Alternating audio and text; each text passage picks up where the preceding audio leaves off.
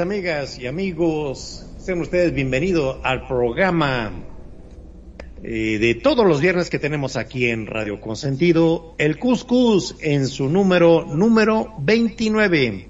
Un agradecimiento a todos ustedes por hacer de la sintonía de este programa uno de los más buscados por su diversidad de temas, con sus preguntas, con sus intervenciones y con todo el compartimiento de todo esto que nos gusta que es lo tema místico, espiritual, paranormal y todo lo que venga que se que suene extraño. ok, es un gusto para mí presentar a nuestros panelistas de siempre, nuestros excelentes panelistas llenos de sabiduría que nos van a nutrir también hoy con muy buenos temas. Presento aquí a nuestra buena panelista, excelente persona, Perfidia Bella. Buenísimas tardes, Preto, gracias por la presentación. Favor que me haces. Buenas tardes a todos, público de Radio Consentido, gracias por acompañarnos una vez más en el Cuscus número 29 según Preto, 28 según yo, pero Preto ganó. La verdad es que Preto, Preto es el que sabía, ya le estaba pasando la propaganda con un número atrasado. Pero bueno, ya estamos. Eh, para mí un placer y un gusto estar aquí. La verdad es que como siempre, como cada viernes en este soleado viernes, no quiero decir soleado viernes porque alguien, alguien tiene frío, ¿no es así, Magnum? Eso es totalmente así. Hace mucho frío en Mar del Plata. Dios santo, qué frío que está haciendo. Algo de 2 grados está haciendo de temperatura. Se Nuestro congela- gran amigo y gran, y gran representante argentino aquí, owner de Radio Consentido, Magnum Dacun. Yo soy bastante violento. Tendría que irme para el norte, ¿viste? Para el lado, ahí acercarme al Ecuador. Más o menos cerca. Pa- eh, me voy a tener que mudar para México. En México están bien, ¿no? Ustedes. Cuéntenme. Pero queda, queda la Pero- canción de Rafael Acarrá, ¿no? Para hacer ver el amor hay que ir al sur. Y claro, porque hace frío, entonces te querés calentar. Exacto. Muy bien. Muchas gracias. Bienvenidos amigos, amigas, nuestros panelistas. Y vamos a tocar un tema muy controvertido. Sí. Muy controvertido. Vamos, tenemos varios puntos de vista de dónde tomar el tema del apocalipsis. Vamos hablando en otras palabras del fin del mundo. ¿Sí? ¿Cómo se imaginan, amigos, ustedes que en los momentos dados, dado a las profecías de varios, varias gentes que han sido en, en la época muy antigua, este, que se han dedicado a la visión profética de cómo va a terminar este mundo, si es que termina, si es que sigue, si desaparece nada, desa- desaparecemos nada más los humanos, o qué pasaría con esto que llamamos la Tierra, ¿sí? Y lo más importante, eh, cómo terminaríamos los humanos. Según el- la palabra de Apocalipsis, con su griego antiguo, eh, su traducción viene aquí un una serie de simbolismos que pues, obviamente no vamos a poder pronunciar en griego. Se me ocurre luego preguntarle a Barán Perfí, él es Eh, griego, Exacto. ¿verdad? Que nos pueda eh, cómo, pronunciar el griego. Sería muy interesante. Y bien lleva algo de latín, ¿verdad? Bueno, el Apocalipsis de Juan ser- eh, también se es conocido, eh, es un significado de la palabra Apocalipsis. Apocalipsis de Juan se le atribuye eh, a este eh, profeta, a este miembro del compañero de Jesús, el, gran avatar que apareció aquí hace 2022 años, líder espiritual de, de la religión más seguida a nivel mundial, y se presenta en el último libro del Nuevo Testamento de la Biblia cristiana, que como repito, es conocido también como revelaciones de Jesucristo. Algunos simples, eh, algunos círculos protestantes eh, simplemente lo ponen como revelación o el libro de las revelaciones. Eh, es considerado por la mayoría de los académicos el único libro del Nuevo Testamento de carácter exclusivamente profético.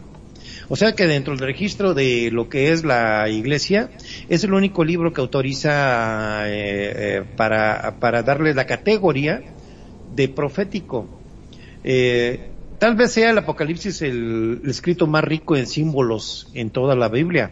Lleva una cantidad impresionante de símbolos, de eventos, de procesos que complica la tarea de interpretar la totalidad del texto. Es muy complejo y ha sido objeto de numerosas investigaciones, interpretaciones y el debate a lo largo de la historia. Adelante, mi estimada Perfil. Pues, pues ya viste, ya viste, ya sentaste las bases, ¿no? De lo que es este asunto de el apocalipsis. Apocalipsis, gente, no significa el fin del mundo. No les, no se compren ese cuento. No, no, no sigan por ahí. Eh, que hemos usado, por supuesto. La palabra tiene una lectura vernácula como el fin del mundo y el fin de los tiempos, pero si te vas al griego significa revelar, es una revelación, es un quitar un velo. ¿Y por qué quitar un velo? Bueno, hay que tener en cuenta lo siguiente, cuando este eh, autonombrado Juan eh, escribe este, estas revelaciones, las escribe para siete iglesias que él mismo había fundado, siete iglesias de Asia.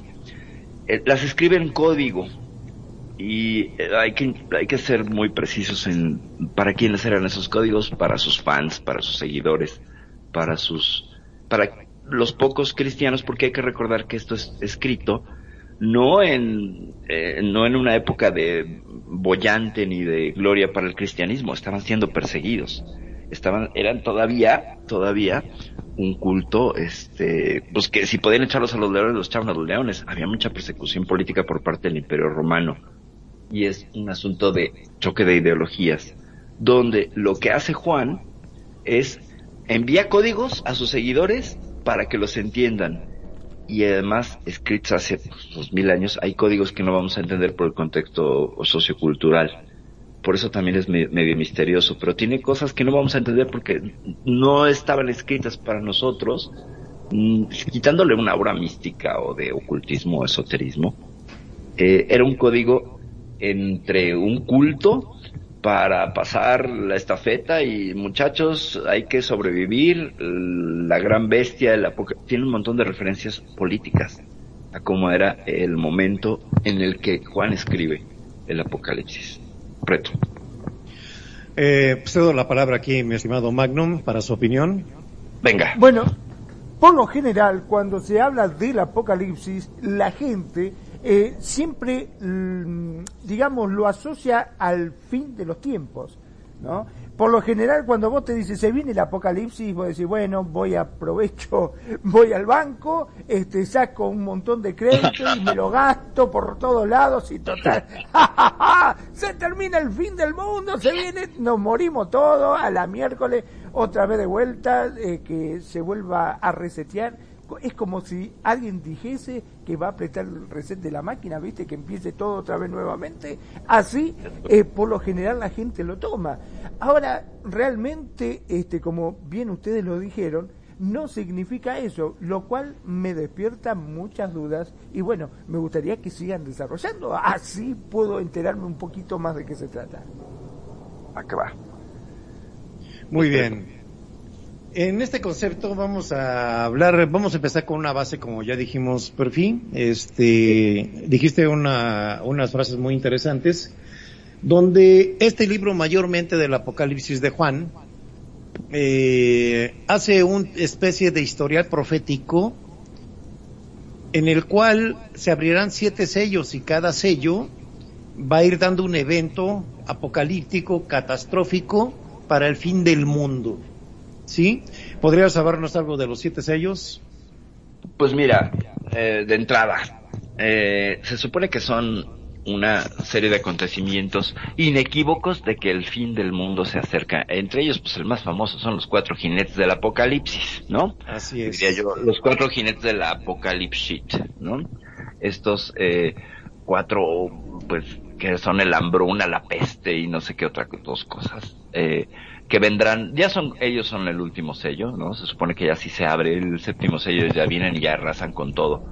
Y los otros sellos, pues es una serie de, de, de eventos que van creciendo, se supone que se escuchan las trompetas, ¿no? Eso, ahora que dijiste eso de las trompetas, me acuerdo de que hubo un, un fenómeno en el cielo en la cual se escuchaba como un zumbido que parecían trompetas que venían del cielo. De Hum. Así De- es. Sí, uno de los eh, se- eh, de los sellos trata eso, de que se escucharán trompetas en el cielo que anuncian ya el, el enlace de la humanidad hacia el camino del apocalipsis. Adelante. Eh, pero es- estamos de acuerdo que es el primer sello, ¿no?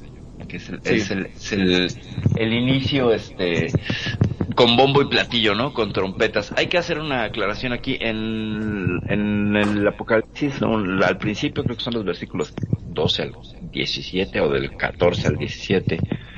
Juan dice que del cielo sale alguien que le habla con voz de trompeta. Es decir, yo me imagino que Juan estaba escuchando jazz con sordita. Entonces, o era como la maestra, ¿se acuerdan? De- llegaron a ver Charlie Brown, las caricaturas de Charlie Brown, que la maestra cuando hablaba era como una trompeta que no se le entendía nada, haciendo esta alusión a los adultos que cuando están tirando su sermón se nos cierran las orejas como niños y no entendemos un carajo. Un poco como eso se me hace, ¿no? O sea, trayendo un poco de, de, de una versión pues completamente herética de la lectura. Yo voy a ser team hereje hoy. Hoy voy a ser. Preto. Bueno, vamos a vamos a, a- a agarrar del primer del libro el- de los sellos. Ajá. Eh, la interpretación de eh, siempre de la Biblia en hebreo siempre es muy dura para traducirla a español. En la traducción se dice que pierde fuerza, pierde sentido por el sentido de las palabras. Mayormente el hebreo y el semítico en, en, en- en los años orígenes del hombre, en las épocas de Jesús, eh, los hebreos tenían un modo de escritura y de relato un tanto alegórico, un tanto fantasioso, llamado Midrash, ¿sí? En la cual, al hacer el cambio de la, en la traducción, bueno, ahí en, este estilo, era a veces tan fantasioso o increíble para nuestros tiempos, que la iglesia creó los dos concilios, concilios eh, de Nicea y de Trento, en los cuales le hicieron revisión, y lo que eran los evangelios apócrifos, fueron desterrados de la Biblia actual, ¿verdad? Ahí existen muchos rollos antiguos, como los rollos de Qur'an, donde hay registros de otros apóstoles que no están autorizados por la iglesia, porque están escritos supuestamente, entre comillas, en estilo Midrash. Eh, Paz tiene unos relatos increíbles de la niñez de Jesús, eh, que, quiero decirles. Sí, pero ellos, pero ellos dijeron, esto pasa, esto no pasa. Adelante, perfil. Pues nada, ahondando en este asunto que me preguntabas hace un momento de los siete sellos. Eh, yo me equivoqué completamente y afortunadamente hoy la conexión de internet está muy bien y entonces me permite fingir que lo sé, pero en realidad saben que lo estoy buscando. Eh, los son los primeros, empieza con los 500 del Apocalipsis, según esto que estoy leyendo. Así es, los, es lo que iba a comentar ahorita, eran, este, encuentra a Juan en su revelación, eh, a los, a, a los ancianos. Sí, te cedo la palabra para que lo, lo extiendas. Pues se encuentra a estos ancianos y le dicen que va a haber una serie de, de, de revelaciones y que cada sello, es que aquí hay mucha polémica porque él dice que el fin de los tiempos está cerca. Cerca, no está hablando de dos mil años. O sea, también hay que darle esa interpretación, o sea, eso ya hubiera ocurrido. Estaba hablando de su realidad. Y hay quien dice que cada sello son mil años. Entonces, entonces es un agarrón y cosas. Pero bueno, así rápido, haciendo un resumen de los sellos, pues bueno. El primer sello son los cuatro genes del Apocalipsis. Eh, y acá dice que el primer sello introduce al, al anticristo. Entonces, bueno, es el anticristo y luego viene eh, la gran guerra que causa el anticristo. Luego la hambruna.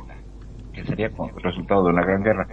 El cuarto sello trae plagas, más hambre y más guerra. Y el quinto sello habla de aquellos que son martirizados por su fe en Cristo. Es decir, que los que crean en Cristo pues van a volver a ser torturados y pues van a tener que como que demostrar que, que, que ahora sí que la palabra de Dios es la que cuenta. Y entonces vendrá, eh, vendrá el sexto sello, que es un terremoto devastador, ¿no? Cuando se abra el sexto, es un terremoto devastador que causa una crisis masiva y una terrible devastación con sus con inusuales fenómenos astronómicos, ¿no? O sea, todo lo que se vea raro en el cielo pues va a ser parte de ese sello. Y pues ya finalmente este vendrán las siete trompetas en el séptimo sello, ¿no? A decir, pues ya se les acabó la fiesta, muchachos. Se acabó el mundo. Ok, Ade- adelante Magnum. Bueno, eh, a ver, por lo que estaba viendo, los siete sellos hablan también las siete trompetas y las siete copas. Dice, son tres diferentes y consecutivos juicios de Dios del fin de los tiempos. Los juicios se vuelven progresivamente peores y más devastadores al acercarse al final de los tiempos. Los siete sellos, trompetas y copas están conectados unos con otros. El séptimo sello introduce a las siete trompetas y la séptima trompeta introduce las siete copas. Los primeros cuatro de los siete sellos son conocidos como los cuatro jinetes del Apocalipsis. El primer sello introduce el anticristo. El segundo sello causa una gran guerra. El tercer sello causa una hambruna. El cuarto sello trae plagas, más hambre y más guerra. Ese sello me parece conocido, pero bueno, seguimos. El quinto sello nos habla de aquellos que serán martirizados por su fe en Cristo durante el tiempo del fin. Dios escucha sus ruegos por justicia y le ejecutará su tiempo en la forma del sexto sello, junto con los juicios de las trompetas y las copas, cuando el sexto de los sellos es abierto, ocurre, como dijo Perfi, un devastador terremoto causando una crisis masiva y una terrible devastación, junto con inusuales fenómenos astronómicos. Aquellos que sobrevivan tendrán razón de gritar.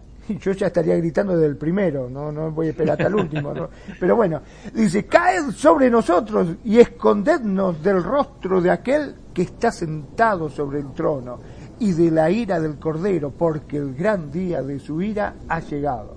¿Y quién podrá sostenerse en pie? Según Apocalipsis 6.16. Las siete trompetas están descritas en el Apocalipsis 8, 6, 21. Las siete trompetas son el contenido del séptimo sello, según Apocalipsis 8, 1, 5. La primera trompeta causa granizo y fuego que destruye mucho de la vida vegetal en el mundo. La segunda de las siete trompetas trae lo que parece ser un, un gran meteorito que se precipita en el mar, causando la muerte de mucha de la vida marina del mundo. La tercera trompeta es similar a la segunda, excepto que afecta a los lagos y los ríos del mundo, en vez del mar. La cuarta de las siete trompetas ocasiona que el sol y la luna se oscurezcan. La quinta trompeta conlleva una plaga de langostas demoníacas. Miércoles, ¿cómo serán? Ya de por sí son jodidas las langostas, son feas, te imaginas las demoníacas cómo deben venir, ¿no? Que atacan y ¿Qué, qué les torturan. hace peores? Eh, Claro, sí, ¿Qué no les sé. hace peores? Que Eh, te van a decir voto por mí. Claro. Venga. que atacan y torturan a la humanidad. La sexta trompeta liberan a un ejército de demonios que matan a un tercio de la humanidad. La séptima trompeta da paso a los siete ángeles con las siete copas de la ira de Dios. Ahí nos emborrachamos todos y hay copas a la miércoles. Claro. Las siete copas de juicio se describen en Apocalipsis 16, 1, 21.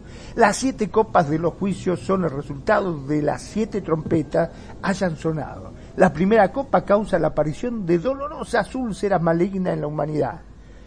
La segunda copa provoca la muerte de todo ser viviente en el mar. La tercera copa causa que los ríos se conviertan en sangre.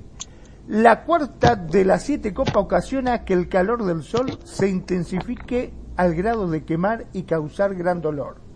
La quinta copa causa una gran oscuridad y el aumento del dolor por lo que ocasionó la primera copa. La sexta copa seca el río Eufrates, Éufrates, perdón, para dar paso Tigris.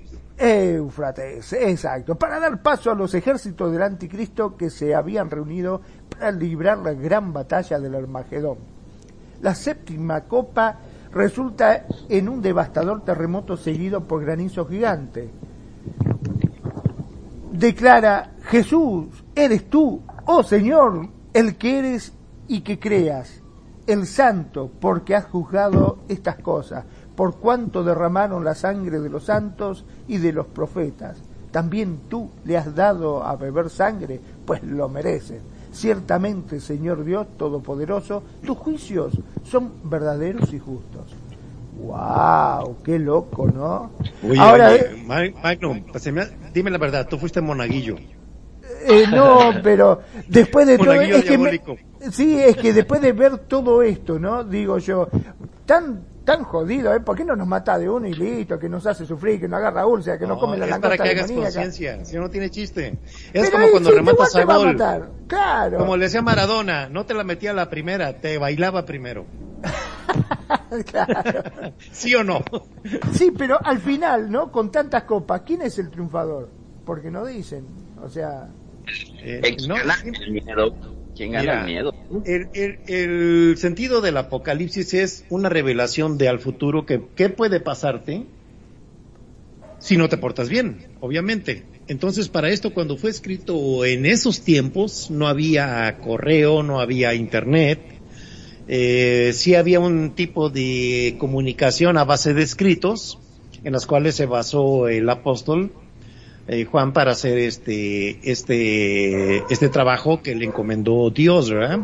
Eh, Jesús también.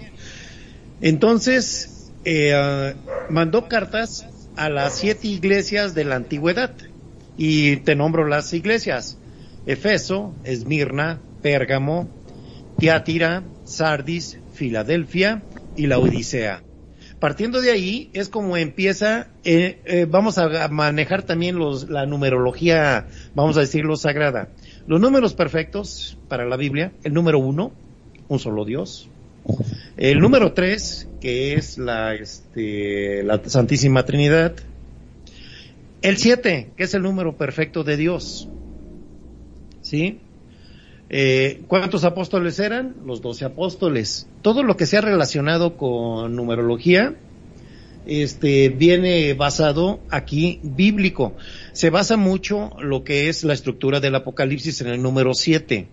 Eh, están los siete sellos, están las siete trompetas, las siete visiones de la mujer que combate al dragón, las siete copas, los siete cuadros de la caída de Babilonia, y la visión, las siete visiones del fin de la humanidad. Fíjense cómo se va conjuntando el número siete eh, en toda la estructura de muchas cosas bíblicas. ¿Sí? Adelante, perfil. Pues, no sé, varias precisiones ahí. Este, me gustaría hacerle al apóstol Juan un examen de geografía y reprobaría, pero completamente, ¿no? Tenía la visión de un hombre de su época, ¿no? Solo conocía el río Éufrates. Y esto a mí me, remite siempre a, a la soberbia de cualquier religión, que es autorreferente, ¿no? Que termina siendo, es mi visión y te voy a explicar el mundo desde mi visión, ¿no? Y entonces sus catástrofes pues son lo que conocían, ¿no? O sea, su, su microvisión del mundo, ahora siendo injustos y aplicándoles la visión actual, pues sus catástrofes son como pues cosas que pasan todo el tiempo, ¿no? Sea, el anticristo, pues podríamos decir que fue Hitler, luego vino una gran guerra, luego vino hambruna y luego y el mundo siguió, ¿no? Entonces, y, y así puedes ir como acomodando cosas. Tiene, y sí hay que, hay que reconocer, eh, finalmente lo que estaban haciendo los, los cristianos primitivos era sobrevivir. Y para sobrevivir necesitaban códigos y lenguaje cifrado. Y estas siete cartas, estas siete, siete iglesias, eh, que son de sus adeptos, eh, tenían instrucciones para sobrevivir ante la amenaza de los romanos. ¿Y cuál era, qué pasaba si no las seguías? Pues que te iban a agarrar y que te, Te iban crucificaban. a crucificar, te iban a mandar a los leones, etcétera. Eh, no, no tengo las fechas, pero creo que es por ahí del año 100 después de Cristo, cuando escriben esto, o no sé. Eh, el tema es que, si se fijan, quién, responde a la pregunta de Magnum, ¿quién gana el terror? Porque es un instrumento para el terror. Es un instrumento que tiene una cuestión moral, como decía Preto. Si te portas bien, te salvas de todo esto. Te portas mal, te va a ir así. ¿Sabes? ¿Y, cómo voy a portar bien? Pues siguiendo estos preceptos, muchacho. ¿No? Entonces, eh, sesgo, sesgo. Es mi interés el que yo impongo sobre ti y también te impongo miedos. Y así han traído a la humanidad. Es que el apocalipsis es como el infierno, ¿no? Es esta gran eh, narrativa que permite infundir miedo en el otro. Entonces, quien no cree en mí, uy, se va a acabar el mundo, es que si no me crees, es que nuestros pecados, es que- o sea, ¿de qué le sirve estar profesando amor por Cristo si van a venir y los van a torturar de todas maneras, muchachos? ¿No? Según el Apocalipsis, o sea, no tienen salida y luego van a renacer como zombies. O sea, Ahora, perdón, ¿no? Pero lo dice, lo dice el Padre Nuestro, no sé qué Esa, pasa. esa, esa es una película, el Apocalipsis Zombie, ¿no? Sí, También. claro, es una película. Claro, no, pero- y, y podemos hilarlo con la, la idea de los zombies y estas cosas del terror a, a que nosotros mismos seamos nuestros propios depredadores. Era, era, la, era, la- era siempre la mecánica en la antigüedad, eh, eh, cuando, antes de, vamos a manejar el AC y DC, antes de Cristo, después de Cristo, ¿verdad? No, yo pensé que ibas a poner la de Thunder, pero bueno. ¿no? Estás hablando de rock, perfil. ahora, perdón, ¿no? Pero No hay algo con que, Phoenix Band. que me No, queda... pero, no estaría bien para música de sí, fondo. Ah. Apocalipsis, la de Thunder, Pues ¿cómo sí, no? fíjate que sí, hasta ahorita estoy este, reaccionando a ACDC. Antes de Cristo y después de Cristo, pero aquí sería corriente alterna y corriente de directa, ¿verdad? Ok. Ah, bueno, Perdón, perdón, perdón, perdón, pero hay algo que no me queda claro de todo esto, porque estamos hablando de que supuestamente todas estas plagas vienen y todo esto sería un castigo divino justamente porque eh, no hacen las cosas como Dios predijo o como Dios quiere. Ahora, ¿qué Es pasa como- con aquella gente que está haciendo las Sí. cosas bien? Porque ponele, yo soy bueno, hago las cosas bien, eh, voy a la iglesia, qué sé yo, hago todo lo que dice Bueno, Dios. A mí, pero no que- dice en nada. base a lo acá. que- perdón, en base a que lo estás diciendo, ahí viene el gran negocio de varias sectas. ¿Sí? Eh, por ejemplo, hay un, no digo nombres para no afectar este, a los creyentes, ¿verdad? Pero, eh, ¿han oído el término el recogimiento? Um, este, no. Eh, o el levantamiento, algo así. Dice, eh, ellos, ah, ellos arman su propio apocalipsis. Dicen, cuando va a pasar eso que dice Magnum, va a bajar una mano del cielo, te va a tomar y te va a llevar con él. Es la visión de ellos, ¿verdad? Es su, como Se te la venden. se va a tardar una eternidad, somos siete mil millones. Eh, sí, pero va a salir una mano del cielo y te va a llevar, eh, así te va a salvar, así, así dicen Magno, ¿cómo, cómo ves? Otro, otros pro- antiprofetas, otros dicen que va a pasar un cometa, y en la cola del cometa tú te van a subir arriba del cometa para que te lleve de este mundo a la gloria, ¿cómo ves? Y también hay gente que lo cree. Oh, qué impresión, Sí. ¿no? En la cola de un cometa. Primero. En la cola de un- y, y muchos se mataron, pero, ah, pero tenían que suicidarse para eso, ¿eh? Y muchos se suicidaron. Y cómo no. ¿Cómo ves? ¿Cómo ves? El Heaven's Gate creía en eso y se mataron usando tenis Nike. Usando altas, ¿no? Zapatillas Nike. Sí, sí, sí. Qué terrible. Bueno, este. A ver, Magnum. Es un. Es un dilema ético y moral. Si según el código moral de la Biblia, tú te portas bien y cumples con todo, pero eh, resulta que tú al ejercer tu bien hacer cristiano, te encuentras con alguien que tiene otras ideas y entran en conflicto. Alguien que dice igual este amor al prójimo y tú, o sea, lo, lo- lo católico cristiano dice amor al prójimo. Y el otro dice, bueno, sí, pero condicionado. O sea, no a todos. Se supone que debes de querer al prójimo. ¿Y qué ves, qué hace la gente? Todo lo contrario. No estarían cumpliendo ese código. Luego entonces, si dicen que nos va a llevar la patada, pues sí nos va a llevar la patada, ¿no? Porque evidentemente no estamos siendo ni solidarios, ni empáticos, ni amorosos con el otro. Y al mundo está así. O sea, de verdad es que eh, por ahí hay un chiste que dice que si, si eh, evidentemente Dios es hombre porque creó un mundo que es eh, reflejo de la, de la masculinidad. Es un mundo violento, es un mundo lleno de ira, es un mundo, ¿saben? O sea, no, no quiero hacer proselitismo feminista ni nada. Si el mundo lo hubiera creado, según esta visión, una mujer, ¿cómo sería? ¿Me explico? O sea, es la pregunta. Entonces, si en tu hacer cristiano, católico, te atropellas a alguien, pues igual ya estás alterando todo, ¿sabes? Entonces es un dilema muy complejo, creo yo. Eh, no sé, o sea, es que seguirlo a rajatabla. Si lo sigues a rajatabla tendrías que... Es muy difícil. Según la Biblia- Muy difícil según Biblia- seguirlo. Según la Biblia tendrías que limpiarte el trasero cuando vas al baño con la mano izquierda, porque si lo haces con la derecha es pecado. Uy, ya estoy hasta la mano, entonces. No puedes Entonces- comer carne de puerco tampoco en No algunas. puedes comer puerco. O sea, las reglas son imposibles de cumplir. No, no puedes hacerte transfusiones de sangre también. no puedes, este, si adoras otros símbolos, ¿sabes? Y entonces, como es una mezcolanza de cosas, tratar de seguir el código estricto moral de la Iglesia eh, católica, apostólica y romana vertido en la Biblia es casi imposible. ¿Por qué? Pues porque además los seres humanos somos contradictorios, se nos olvidan las cosas, ya hemos hablado que tenemos el cerebro cableado al 60, 70% para pensar en lo negativo. Eh, es muy complicado. Tenemos y que solo dos aparte, emociones. perdón, ¿no? Pero yo me pongo a pensar, eh, dice dar amor al prójimo. ¿Qué culpa tengo yo que mientras le estoy dando amor era la mujer del otro? Bueno, yo le estaba dando amor, qué sé yo. Ah, bueno, pero ahí están los diez mandamientos que dicen no desearás a la mujer de tu prójimo. Pero yo no se la deseaba, yo solamente le estaba dando amor. ¿Qué pasa si la mujer de tu prójimo te desea, no? También, ¿qué pasa ahí? ¿Qué pasa ahí? Pecado de, pecado de qué? ¿Cómo se le dice? De, De pensamiento, de pensamiento. Ah, de pensamiento. Fíjate, entonces... Por eso, sea, por eso dice en la palabra pensamiento, palabra, obra u omisión. por eso hay un minority report de la policía moral que tú te autoimpones. Así como te- Tom Cruise. Sí, como Tom Cruise, ¿no? Haciendo el vigilar y castigar que diría mucho tiempo después Michel Foucault en la historia de la sexualidad. Ah, bueno, no, en vigilar y castigar. Eh, nosotros mismos somos la policía, no necesitamos policías, nosotros somos nuestros propios policías. Entonces, si pecas de pensamiento, tú ya sabes que pecaste. Y entonces, ¿qué se estableció? Un sistema de, de compensaciones llamado confesión, ¿no? Eh, donde vas y dices, "Ah, pequé de pensamiento, ah, pues reza 10 padres nuestros y ya ¿qué? ¿de veras?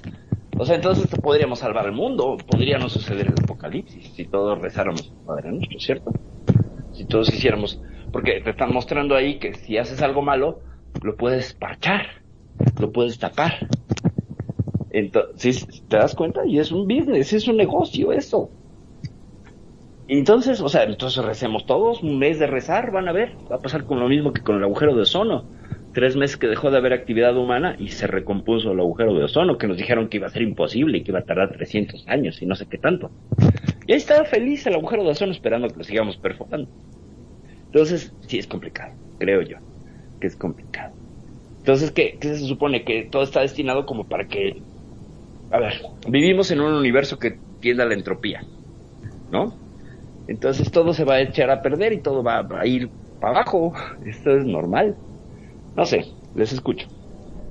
Ok, vamos a tomar la palabra de la Biblia llamada el Armagedón.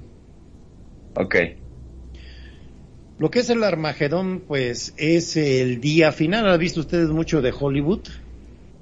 Ajá. Eh, la palabra esta. Entonces, relacionándola, este, siempre va, eh, siempre va a ser una interpretación de desastre, Ajá. ¿sí? Donde la humanidad va a ser sometida a, supuestamente, eh, al inicio de lo que es eh, ya eh, los días finales, ¿sí? De hecho, el Armagedón, eh, en una expresión hebrea significa monte Megiddo. Es- este, este monte Mejido se encuentra al suroeste del valle de Ajá. y es una llanura fértil al norte del Mar Muerto. Ajá. Y ha sido un lugar histórico de muchas eh, batallas célebres en la antigüedad. Y, um, y cronológicamente hablando, antes eh, en este lugar supuestamente eh, es atado durante mil años Satanás. ¿Sí? Eh, bíblicamente hablando, es eh, el malo, este, engaña a las naciones de Gog y Magog, Ajá. reuniendo un ejército enorme que enfrentará a Israel.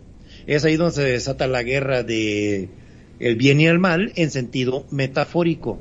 ¿Sí? O sea, eh, vamos a agarrar la palabra de Armagedón, eh, y está reconocida por varias religiones, ¿verdad? Por el cristianismo inclusive, donde es donde se da, se lleva a cabo ya el inicio y la guerra del bien y el mal, el día del juicio final. Adelante, perfil. Pues yo no nos quiero decir que si está eso del Monte Mégido es para cantar Mo- Mégido lindo y querido. México, es México. Mégido, Mégido. Eh, hay una serie de, de cosas. que- es que a mí, a mí me, me, me- me brinca mucho el asunto geográfico y, y- e histórico. En, en los registros de mapas antiguos, perfil, es muy complejo. Eh, el cambio de los nombres, por ejemplo, Tigres y Éufrates en la antigüedad. Ah, yo pensé que Tigres. Yo No, pensé que Tigres y Éufrates, donde estaba Ajá. Babilonia, Ajá. que es ahora Ku- eh, Kuwait, me parece.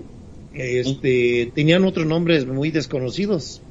Ujú. Wadi Batán, Ladi Batán se le conocían así, ¿sabías eso? No, no sabía que. Muy antiguos los nombres y están registrados en mapas tan cartografiados. Era el comentario, bueno. adelante. No, no, no, está, está, está muy bien. O sea, el asunto, y sigue siendo, o sea, es porque el, todo el centro de la epopeya y la épica es en Medio Oriente. Y el resto del mundo, que Estaban dormidos, pasmados, no existían dioses, ¿me explico? O sea, hay cuatro mil dioses. ¿Por qué específicamente este es el bueno? ¿Y por qué específicamente esa narrativa es la buena? ¿Por qué específicamente esa narrativa es la... y los demás no existen? ¿No? Entonces de pronto es como... mm, Volviendo rápido con Juan de pronto ve al señor que le habla como trompeta y le dice que pues ahora, sabes qué, que pues esto va a valer gorro, compadre. Si no se portan bien, va a pasar esto. Y entonces, mira, a mí, a mí viene alguien y me dice que vio eso y yo pienso que se tomó unos hongos y no supo hacerlo.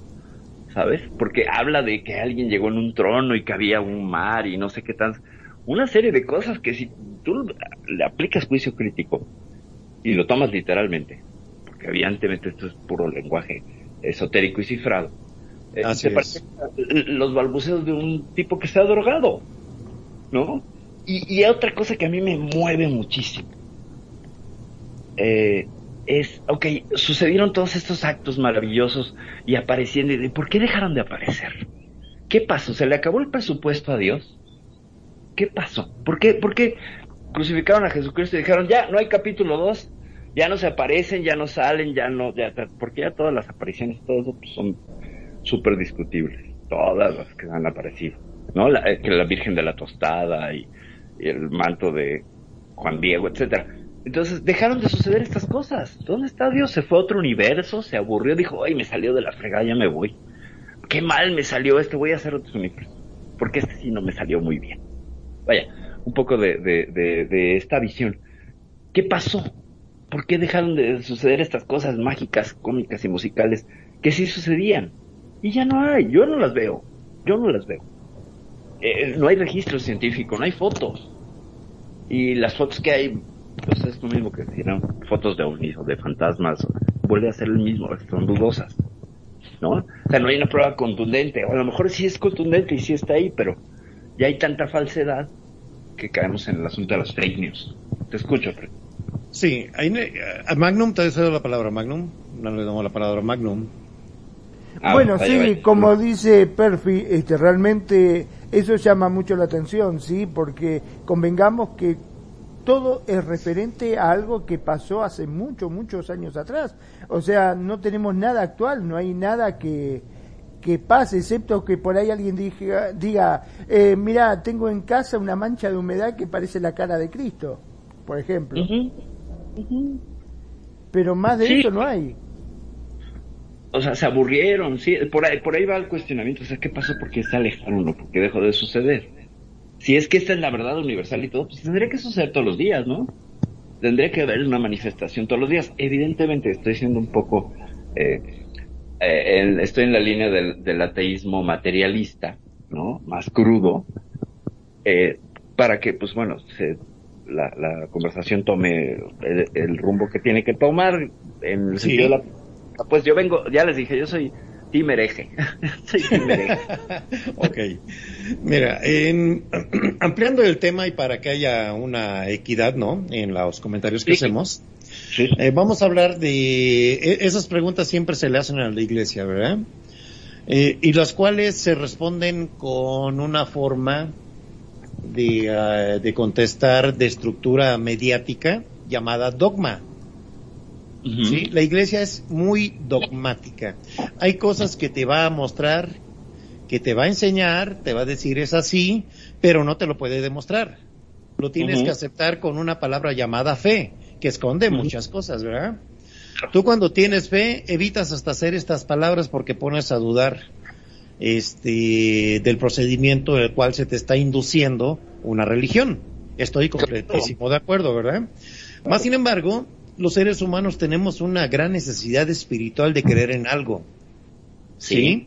De tomarnos de algo en los momentos difíciles, ya que a veces solos no podemos. ¿Sí? Y, y vamos a, y vamos haciendo este un análisis muy cualitativo de cómo nosotros vamos creyendo en algo y agarrándonos de algo. Y tú puedes agarrarte de cualquier cosa, de un objeto, de una imagen, de una oración, de un amigo, de una persona, de puedes ser 100% emocionalmente dependiente de, alguien, ¿verdad? Que si se te va, ya se te fue el mundo. ¿Sí? Es donde entra, por eso a veces la religión a, a- a cubrir cierta parte de lo que es tu noción de querer creer en algo. Hay personas que no necesitan la religión, hay personas que salen a caminar al, al campo y ven el cielo y se sienten parte del cielo. Excelente, ¿sí? Dice, mi casa está ahí arriba, ¿sí? A su forma empiezan a labrar un modo de religión para ellos, muy única, muy de él, que eh, a lo mejor su fórmula para salir de su depresión o de sus encuentros emocionales es salir a caminar y ver el cielo. Habemos gente así, que eh, nos puede llamar la atención muchas cosas y es el por qué existen las religiones. Que te van a ofrecer un producto que a lo mejor tiene precio, tú lo vas a tomar porque te hace sentir bien y adelante y aquí me quedo. Hay gente más exploradora que no necesita, como repito, una inducción, que le gusta ir caminando sobre firme, descubriendo ella sola para dónde quiere ir. Y es muy valioso ese tipo de personas y todas las demás también. Pero tiene cierto mérito tener, eh, como dicen ah, eh, muchos, ser el macho alfa, ¿sí? Ser la punta de lanza. Ser el que voy a, el que voy a, va adelante de todos los que te siguen y tú no sabes lo que hay enfrente, más sin embargo sigues caminando. ¿sí? Todos sí. tenemos un punto al que queremos llegar, tenemos diferentes caminos, tenemos diferentes medios, tenemos diferente comprensión de lo que es la realidad. ¿sí? Eso es lo más bonito de todo esto, que tenemos una, una, una palabra que si estás en religión, llamada libre albedrío. ¿sí? Tu libre albedrío propio, tu propio juicio es el que te va a encaminar exactamente lo que tú necesitas. Muchos necesitamos diferentes cosas. Eh, todos los seres humanos somos diferentes. Tenemos tipo de, de percepción muy diferente del mundo. Lo diría Cito a Calderón, el, vit- el vitral del mundo. El color que te va a dar el vitral es de acuerdo a tu ojo y del cristal que pongas. ¿Sí? Sí, sí, sí, sí. O sea, no porque a Sí, mí sí. me llene un ojo algo, te tiene, le tiene que llenar a otro, y a otro, y a otro. Más, más, sin embargo, de 100 va a haber uno que diga, "Mm, te creo eso y me voy contigo. Y al rato son 200, 400, así se forman las segregaciones este, parroquiales, sectarias, eh, grupos de ayuda que no necesitan necesariamente religión, necesitan más o menos un trabajo psicológico, un trabajo emocional. Ahí entra también los psicólogos, no necesariamente un sacerdote. Ya hablé mucho, adelante perfil. no, está muy bien y me encanta que lo tomes por ahí. Yo quiero aclarar a la gente, o sea, no piensen que yo soy una atea materialista radical, por supuesto que no. De hecho, lo era. De hecho, lo era. Yo les puedo decir que ahí sí soy una conversa hacia la espiritualidad. hubo un cambio en mi vida y yo abracé una espiritualidad que había negado toda mi vida. Como coincido completamente con, con Preto en el sentido de cuando sales a caminar y encuentras respuestas, sosiego, paz. Sí, yo antes era de, ah, el pensamiento racional absoluto y todo. No, no, no. Lo que pasa es que estoy loca y bandeo entre los dos puntos. Digo, sí, ¿no? Entonces se volvería nada más, vamos a hablar de una sola visión. Ciertamente, a mí lo que, lo que yo pondré aquí es cómo ha sido utilizado el apocalipsis como un elemento de terror para aterrorizar, pues, para vender la idea de un pórtate bien y hazme caso a mí, que es este, es este sesgo donde yo tengo la razón y entonces yo voy a, imponerte, a decirte mi visión del mundo. Cuando, pues, todos los humanos tenemos una visión limitada del mundo, incluido Juan. Juan no veía más allá del Éufrates, ¿no? Entonces tú agarras, es como meterte a Google Earth, ¿no? O sea, le pones el marcador en el Google, en, en Éufrates, y ves cómo haces un viaje y ves la pelototota enorme que es el planeta Tierra. Y este hombre, pues, veía que 300 kilómetros, o sea, su mundo se reducía a 300 kilómetros. Y eso evidentemente influirá, ¿no? En la narrativa de una cosmovisión. Y eso le pasa a todas las religiones. Terminan siendo geográfica y culturalmente limitadas. Porque no hay más elementos. O sea, si hubiera una religión que te hablara desde hace 5.000 años de, de, de, un universo que estaríamos descubriendo y diciendo, ay, sí es cierto, ya lo habían dicho, ¿no? O sea, eh, sería como, wow, una gran verdad, pero todas adolecen de, de carencia informativa en, en el sentido eh, hasta geográfico, vaya. Y, Disculpa y que te interrumpe, Perfi. Dale, me, no, hiciste, me, me, hiciste, acordar de una escena que me llamó mucho la atención, me causó gracia, me causó lógica, me causó muchas cosas. Una escena, ¿se acuerdan de la película Hombres de Negro? ¿Cómo no? ¿Cómo no? Magno, ¿te acuerdas de esa? ¿Cómo no? El final. Bueno. Sí, sí, sí, hombre, Men in Black. Men sí. in Black. Hay una parte donde anda, ¿cómo se llama? Will Smith y el otro actor, ¿cómo se llama? El cara de enojado. Este, hay, no me acuerdo, pero sí. Bueno, hay... ese, ok. Andan buscando, no me acuerdo qué artefacto de Sarta.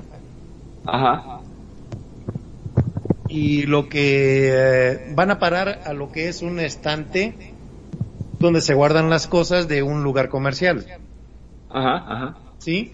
Ahí tienen escondido una congregación de extraterrestres, pero son diminutos. Uh -huh, uh -huh, ¿Sí? uh -huh. Y abren ese estante, ahí los dejan vivir en este... Para ellos es un exoplaneta la Tierra, donde ellos están viviendo también, y la Federación Galáctica los tiene viviendo ahí, ¿sí? Y la última vez que abrieron esa puerta, este, habían dejado un reloj por accidente pues ahí tienes a todos los seres extraterrestres, animalitos, no sé qué ni qué eran, como hormigas, eh, alabando y repitiendo alabanzas al reloj. Ok. Sí.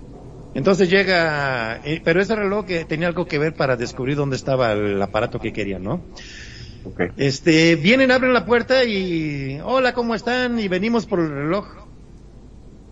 Ajá. Y se enoja el líder, un viejito, ya eh, un profeta de los antiguos. Pero ¿qué nos vas a dejar como mensaje? Porque llegaron los dioses. ¿Sí? Ajá. Y Ajá. se le ocurre dejar ahí este un ticket del, del, ¿cómo se llama? De la entrada a un cine. Y empiezan a repetir todo lo que dice entrada, no sé qué, y todos repitiendo lo mismo y se quedan viendo los dos actores y se cierran la puerta. ¿Cómo un grupito de gente lo puedes manejar a través de un mensaje? Es, los es lo, eh, no, y me parece genial porque hay por ahí, creo que son los troebriandeses, si no me equivoco, o de o, las Islas Marshall, de esta, que tienen la religión al, al, a la Fuerza Aérea Norteamericana, no sé si lo sabes. ¿Sí? Es un ejemplo eh, antropológico, ¿no? O sea, llegaron los norteamericanos, tomaron de base una de estas islas del Pacífico Sur, y eh, llegaban y aterrizaban ahí, los aborígenes los vieron y los soldados compartían con ellos alimentos, entonces fue una época pues de cierta bonanza para esta tribu y cuando terminó la guerra los norteamericanos se fueron, entonces su religión es a estos dioses que vienen en máquinas aladas y, y sus sus sacerdotes se visten como pilotos de la Segunda Guerra Mundial. Entonces, somos así los ¿Sí? humanos tendemos a deificar, lo cual sostendría muchas cosas, perdón que se me fuera el cual, eh, de las teorías de los antiguos astronautas, ¿no? Que dicen que todo lo que vimos entonces son referencias extraterrestres. Yo tengo mis Eh, dudas. sí. Y me quedé, y me quedé, me quedé esperando el programa ayer, eh, lo iba a escuchar. Sí, pero se nos atravesó la RL, caray. Pero ya, Es Es más, semanas. est- estuve en el CEDES más. Sí, nada más, híjole. Y, y lo hubiéramos hecho ahí, te hubiéramos invitado a participar. Bueno, ahí Ah, para gracias. la siguiente semana te Sí, invito y hacemos un, un euforia muy interesante, porque además hay más noticias de ahí. Pero bueno, eh, ya para cerrar, tendemos a edificar y tendemos a, a- a hacer algo muy interesante los seres humanos, a buscarle sentido. La religión en- en- significa religare, contar cómo están las cosas, cómo está el universo construido. Entonces es la visión de cómo es el mundo, el universo, el sentido, a dónde vas, etcétera, etcétera. Y cada una tendrá una visión diferente. El tema que no está padre, a mí que no me, parece lindo, es la imposición de un dogma, eh, sea bueno, sea malo. Ese mero acto me parece en sí mismo violento. Y luego utilizar ese dogma como método para aterrorizar a tus feligreses, pues ya no está tan padre. Ya no es una religión de amor, ¿sabes? Ya se alejó de esa religión de amor. Se alejó de ese mensaje incluso que traía el, el más grande de sus, este, de sus, pues, no sé si profetas, regáñenme si me equivoco, pero, eh, que es Jesús. Él, él traía otro, otro mensaje en la cabeza. Y se lo acabaron, se lo, lo acabaron matando, ¿no? Y entonces, pues es complicado. Te escucho. Adelante, Magnum. Sí, en verdad es muy complicado todo esto, este, sobre todo el tema de la religión, pero si hay algo que yo comparto con, con Preto, eh, que me gusta mucho la forma de pensar, eh, es el hecho de que por ahí eh, nosotros si bien no vemos a diario lo que es un milagro, como mucha gente se cuestiona o, pregunta, ¿no? El hecho de decir, pero ¿por qué? A ver, eh, en el caso del mar, ¿no? Si hablamos del mal, siempre hay alguna noticia, o que fue poseído, o que pasó una catástrofe, no sé, siempre hay algo al cual se le atribuye y siempre está presente. En cambio, a las bondades de Dios, o no hay, no existen, al menos no se ven.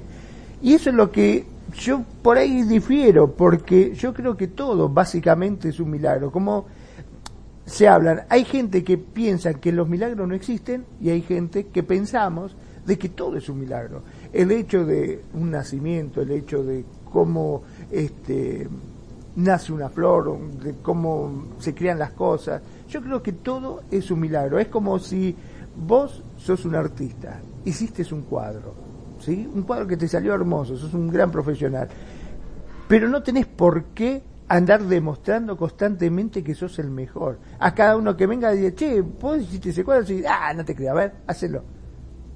¿Entendés? O sea, porque ya lo hiciste. O sea, no tenés nada que demostrar. Y yo creo que un poco pasa por ahí la cosa. Eh, que pienso de que si ya eh, se creó todo, hizo todo, ya está, no tiene que andar demostrando absolutamente nada, porque absolutamente todo lo que nos rodea, lo que nosotros vemos, no deja de ser un milagro. Al menos es mi, mi forma de pensar, ¿no? Ah, déjame Perfi. una frase a, a Magnum que me inspiró lo que dices. Eh, hay quien dice que los milagros no existen, yo digo que el milagro es existir. ¿No? Ya, de plano, o sea, eh, Sí. estadísticamente no tenemos por qué estar aquí.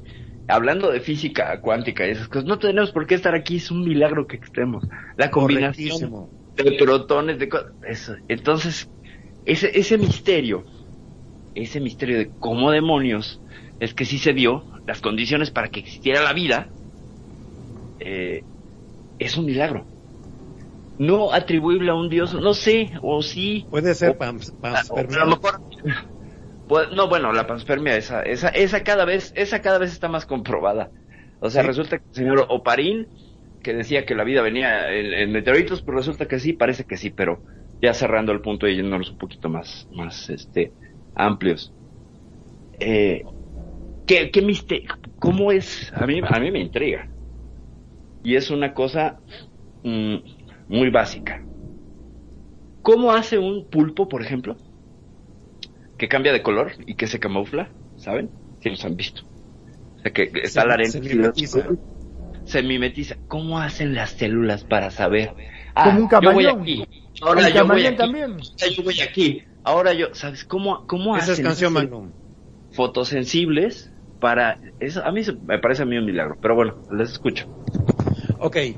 Y siguiendo con el tema este que veamos con la parte del apocalipsis, habíamos hablado del Armagedón. Un tema que se puso de moda en los años, que me van a corregir ustedes, 2000, del impacto del asteroide.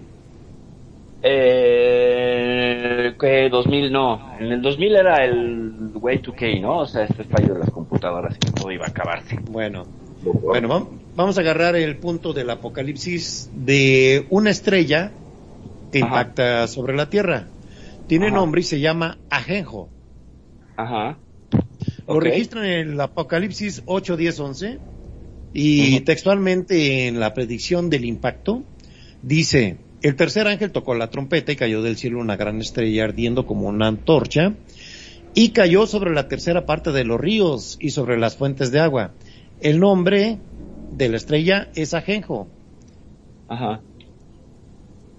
Mm, Este es el tercero de los juicios de las trompetas descritos en el Apocalipsis. Eh, las siete trompetas son los juicios del séptimo sello. La primera trompeta, trompeta causa granizo y fuego que destruye gran parte de la, eh, de la vida vegetal. La segunda trompeta provoca lo que parece ser que es un meteoro, cometa, un cuerpo celestial que golpea los océanos y causa la muerte del tercio, de un tercio de la vida marina del mundo. La tercera trompeta es similar a la segunda, excepto que afecta a los lagos y ríos del mundo y no a los océanos. Causará que una tercera parte del agua dulce de la tierra se vuelva amarga y mucha gente more- morirá por beberla. La palabra genjo solo se menciona aquí en el Nuevo Testamento, pero pare- aparece ocho veces en el Antiguo Testamento, cada vez asociada con la amargura, veneno y muerte. El pasaje del Apocalipsis puede que no diga que los habitantes de la tierra lo llamen ajenjo a la estrella que cayó, que cae. Más bien, el ajenjo es una hierba amarga muy conocida en los tiempos de la Biblia.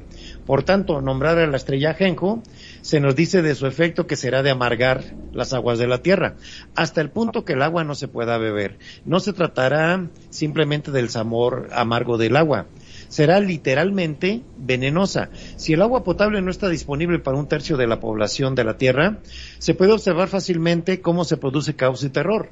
Los seres humanos solo pueden sobrevivir un par de días sin agua, sin embargo los habitantes de las zonas afectadas estarán tan desesperados que realmente beberán el agua enven- envenenada, provocando la muerte no solo de miles, sino de millones de personas. Ese es el impacto que pasaría bíblicamente hablando cuando impacte el cometa, el asteroide o artefacto eh, del espacio llamado Ajenjo.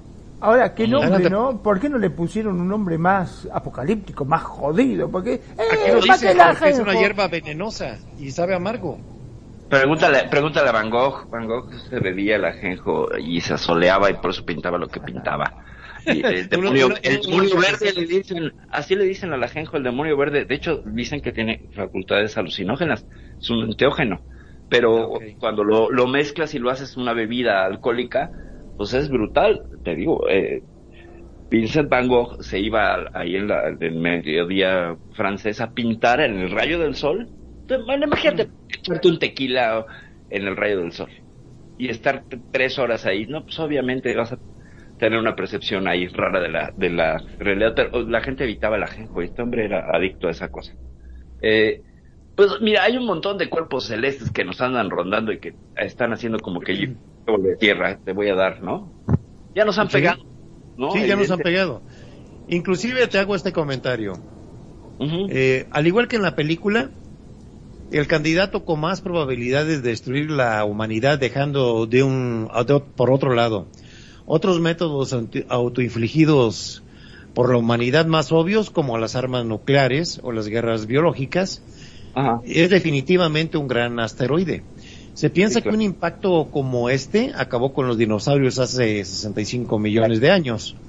De hecho, parece sorprender, sorprendente que la humanidad todavía no ha tenido que enfrentar un desastre similar. Imagínate por qué no ha pasado desde hace 65 millones de años un evento similar. El programa, hay un programa de la NASA DART. Que vigila los cometas y los asteroides que pasan por las cercanías de nuestro planeta. La mayoría de los cuales son pedazos sobra- sobrantes de nacimientos del sistema solar. Cada día cerca de 100 toneladas de material proveniente del espacio, como tú dices, colisiona con nuestro planeta. Según la NASA, la mayoría de ellos lo hace en partículas pequeñas, ¿verdad? En noviembre pasado, sin embargo, la Tierra se libró por pelos de un impacto de un asteroide llamado YU-55.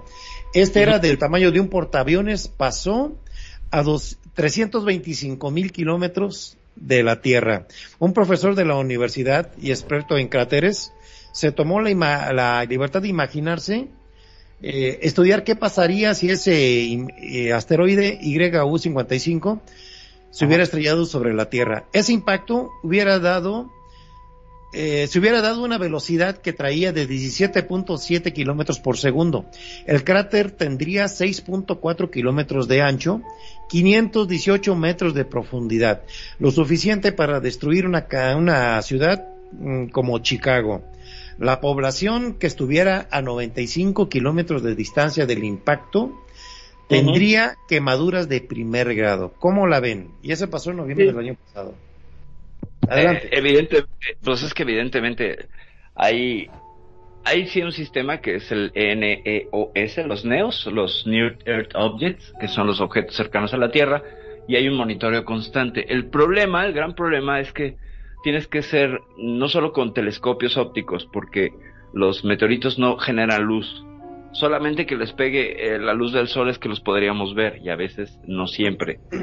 Entonces hay que utilizar rayos X, infrarrojo y estar ahí comparando y midiendo trayectorias, etcétera. Entonces, eh, este tipo de, de meteoros que pasan de pronto y aparecen, nos vienen por el lado ciego. El lado ciego a qué me refiero? Por donde no, haz de cuenta que vienen. ¿Se acuerdan de la escena de la Guerra de las Galaxias cuando está Darth Vader a punto de acabar con Luke Skywalker y le cae el halcón milenario que Sí. venía de frente al sol? que se ve el halcón milenario tapando el sol, eh, bueno, el sol que estaba ahí en, en el sistema Yavin, justo así. O sea, no los vamos a ver porque son oscuros, o sea, vienen cuando el sol no está iluminando la parte de la Tierra que está observando, ¿sabes? O sea, nos caen de noche y no los vemos. Entonces hay que, cuando nos damos cuenta, o ya pasaron o están aquí a la vuelta de la esquina. Ahora, 325 mil kilómetros, gente, es la distancia de la Tierra a la Luna. Creo que con lo Entonces- que del avance ahorita que tiene, perdón, perfil, el avance que tiene ahorita mm, la NASA y las en cuanto al rastreo de asteroides peligrosos, únicamente pueden escudriñar el 0.4% de nuestro sistema solar. De nuestro sistema solar, ¿eh? Pues sí, o sea, y además Imagínate, es que- ni, el, ni el 1%. Y sí vale la pena que les haga este comentario. Existe una calculadora de impacto, por ahí luego les voy a poner el link, va, hecha por un científico llamado eh, de apellido Melosh, ok. en la cual puedes ver los efectos de un cataclismo introduciendo información sobre un hipotético asteroide.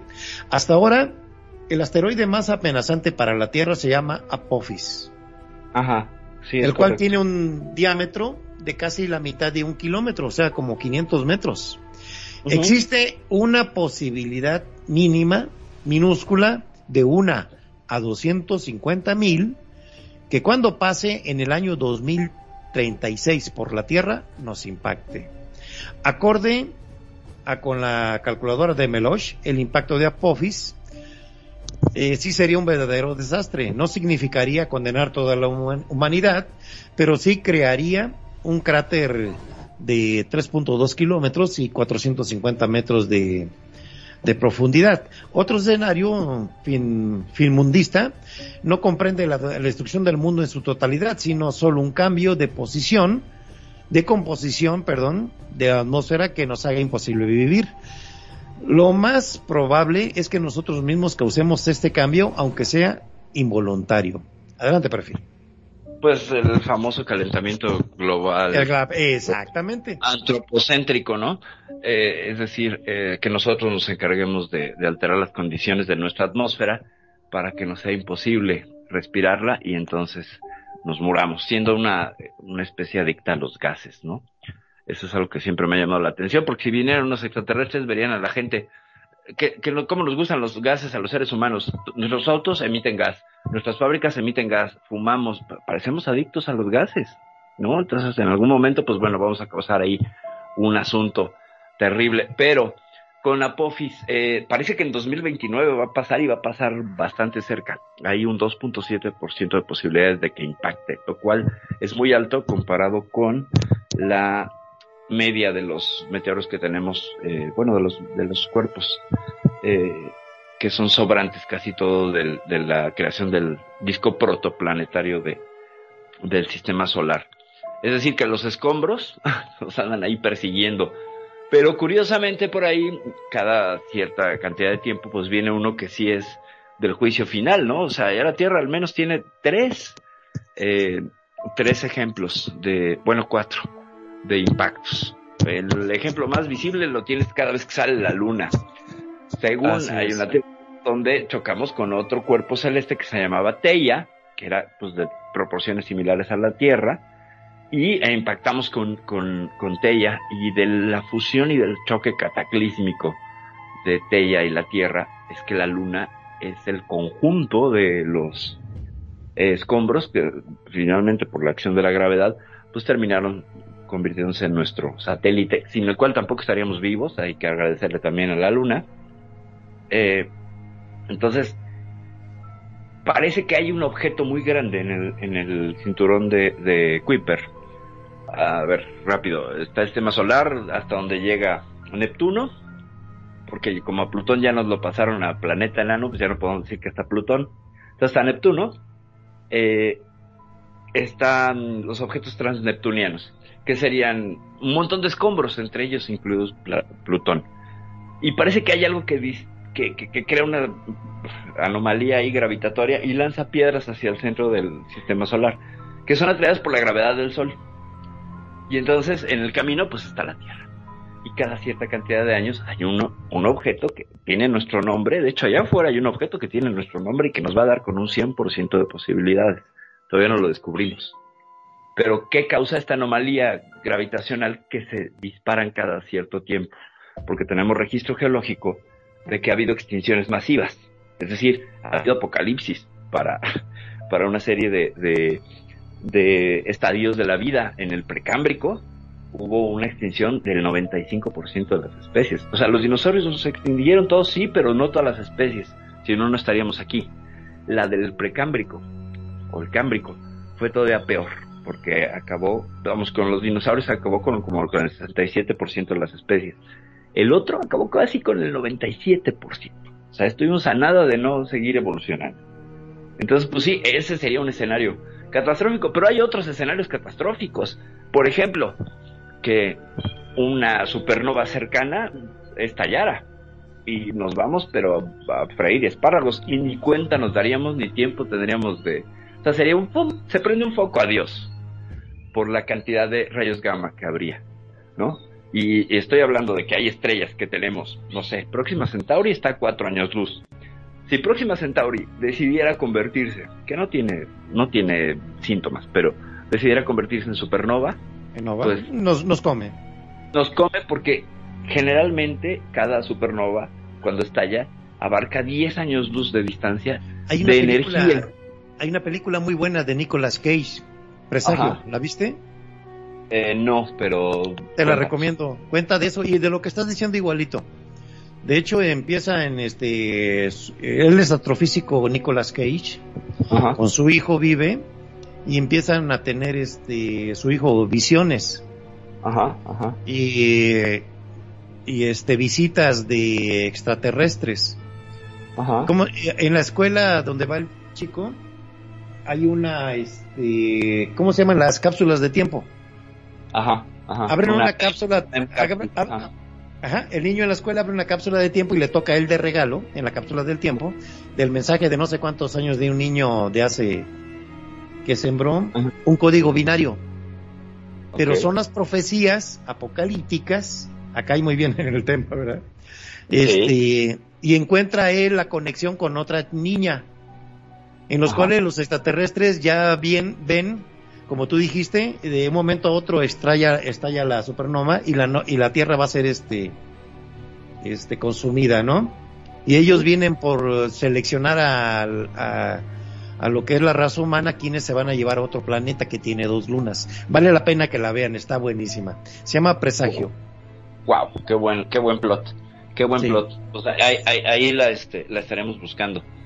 Eh. Otro apocalíptico. Pero bueno, ¿saben qué? Nos estamos desviando. Creo que ya le dimos suficiente al, al apocalipsis eh, judeocristiano. Pero hay otras Bueno. visiones, creo yo, Sí. ¿no? Sí, sí, ahí te va una muy buena. Ah, bueno, pero antes a. Magnum. Le damos la palabra a Magnum. Ahí les va una Bueno. muy buena ahorita. Yo, si hay algo que me tengo que quedar tranquilo, es que eso no puede ser, porque ¿cómo va a caer un cometa si no sonaron las trompetas, no se rompieron las copas ni cosas por el estilo? ¿Verdad? ¿Verdad? ¿Verdad? Exacto, O sea, o sea, No puede pasar nunca. O sea, Sí. si nosotros este, tenemos que ser rigurosos a lo que dice la Biblia, si nos portamos bien y hacemos todas las cosas bien, al cometa le hacemos... No existe. claro, Claro, eso es, y, y mueres feliz. exacto. Y mueres feliz ¿sí? porque Y va a venir. Para eso sirve, para que mueras feliz. Ahora lo jodido va a ser tratar de treparse a la cola del cometa, ¿no? Eh, Sí, claro. Sobre todo te digo que el frío que va a haber en la cola del cometa, porque ¿saben qué es la cola del cometa? Pues puro hielo, eh, puro, Puro vapor hielo. de agua. Es puro vapor de agua. Si no, pregunten No, no. a Bruce Willis y a Ben Affleck. Claro, no, y ahorita que hablabas del Armageddon, yo pensé en Liv Tyler y dije, ¿cómo no? Ah, era, por favor, mi suegro es Steve Tyler. Todo el mundo dice lo mismo de Es Liv eh, Tyler. Live, live the, eh, bueno, live the Chrome. Exacto. Bueno, Ah, vamos, con- vamos con este punto.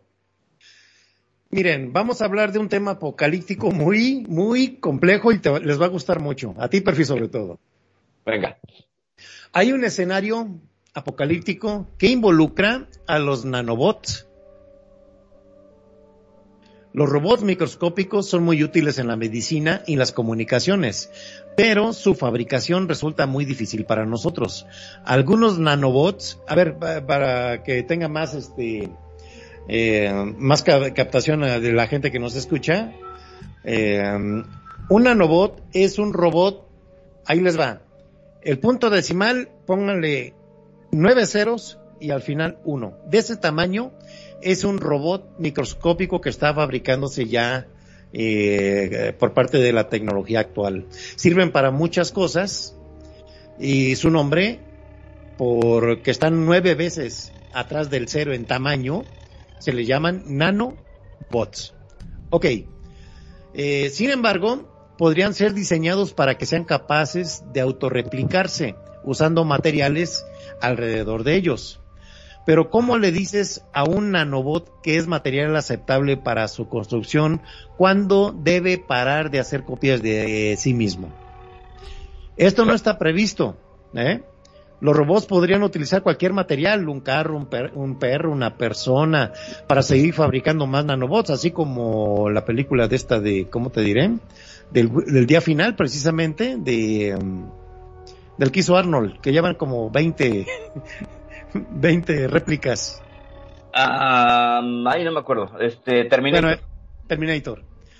Y dado que estas copias pueden hacer también otras copias, el proceso seguiría infinitamente hasta que todos los átomos de la Tierra hayan sido usados como materia prima para fabricación de nanobots. Nuestro planeta se convertiría en un empalmo de materia gris, robótica y sobre todo viscosa, un plasma, ¿no? La Tierra también podría convertirse en un extraño puré, gracias a un grupo aún más improbable eh, según los físicos, una teoría señala que los aceleradores de partículas, como el acelerador relativista de iones pesados, RHIC por sus siglas, ubicado, eh, sí, eh, se llama Relativistic Heavy Ion Collider, ok, ubicado en el Laboratorio Nacional de Brookhaven, en Newton, New York, podría crear algo llamado strangelets. Strangelets Ok. Es un tipo particular de materia que todavía no se observa en la Tierra. Eh, si ciertas hipótesis son correctas, una vez que el Strangelet tenga contacto con una materia regular, esto cauda- causaría una reacción en cadena que terminaría como en una cuna de gato. Ahí te va, perfil. Con el planeta y todos sus habitantes convertidos en una bola de materia extraña.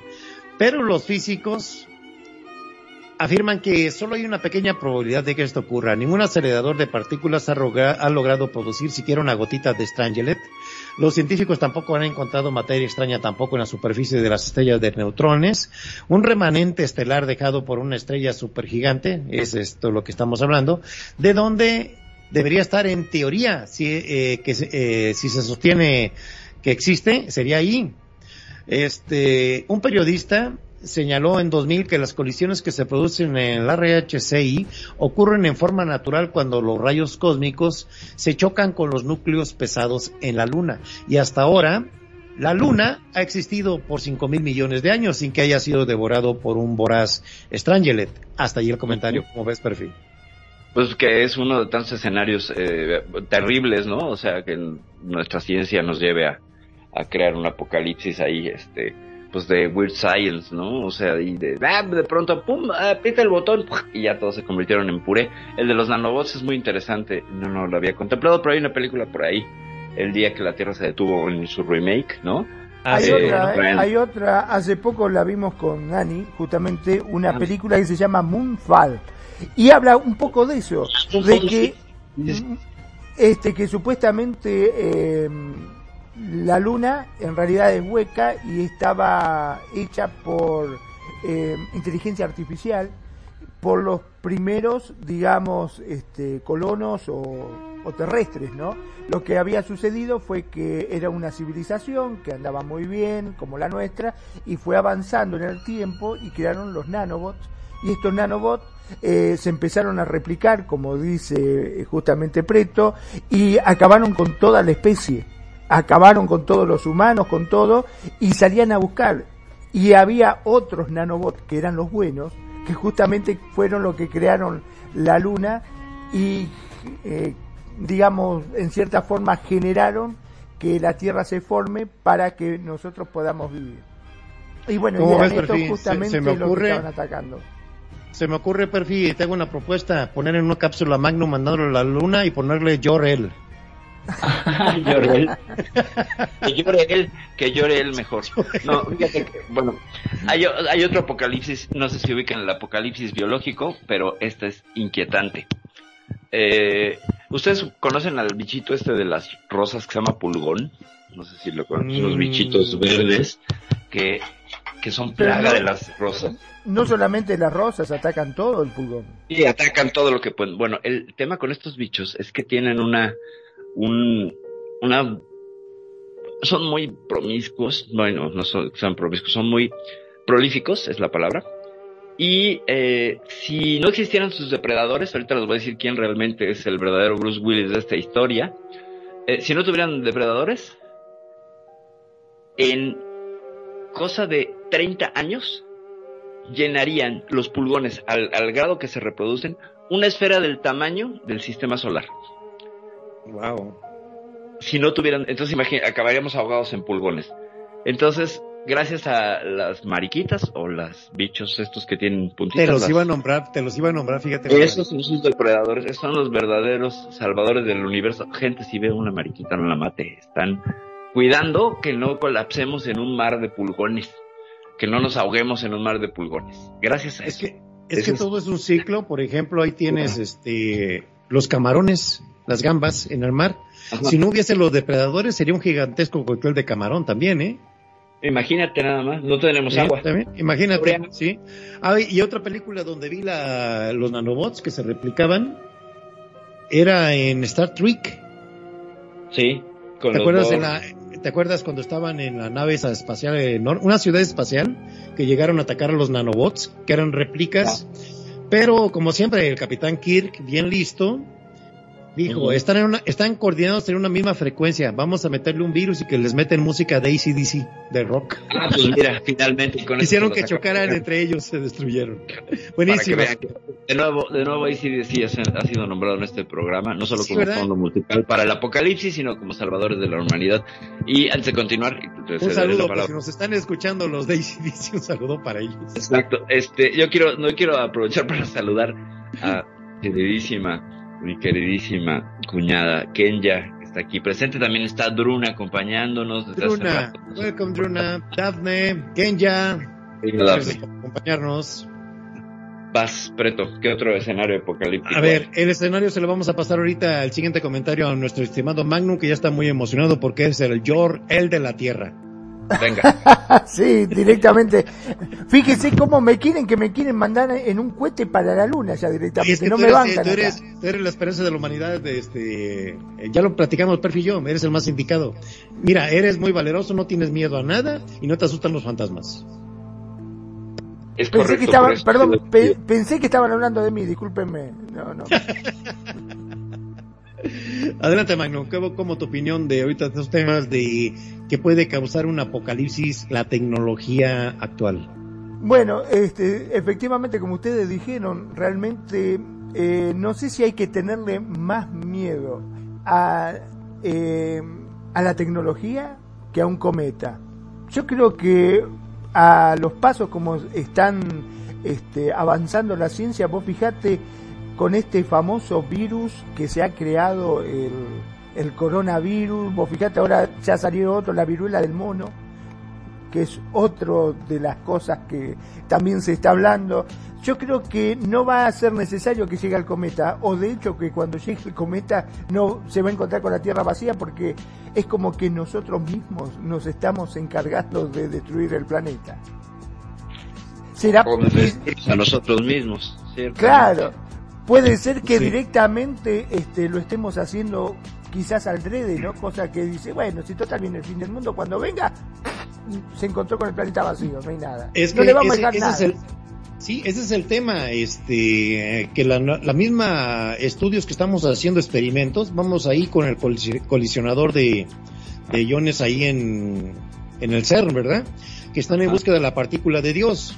A ver, Perfi se sabe todo el nombre, para que vean que la capacidad de Perfi, de todos los que han encontrado. No, los monos, leptones y esos son. ese- Ahí son como cincuenta y tantos bichos que han encontrado. Pero vaya, ¿qué hace ese colisionador de hadrones? Pues acelera partículas a casi la velocidad de la luz, las hace chocar y se ponen a estudiar qué demonios hacen. O sea, eh, eh, es un aro de 27 kilómetros, gente, 27 kilómetros y como 12 metros de, En la frontera franco-suiza. Ajá.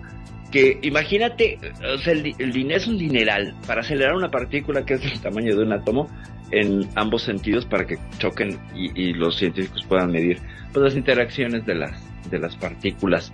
Eh, se crean, pues en realidad lo que están jugando es al Big Bang, a ¿Al Big Bang? ¿Qué es- parecidas a las del ¿Qué es lo que temen? Que en una de esas este, vayan a crear un hoyo negro. un hoyo negro o antimateria. ¿No? O antimateria, que también. Ah, pues la película Ángeles y Demonios, ahí vieron lo que puede ser una gota de antimateria.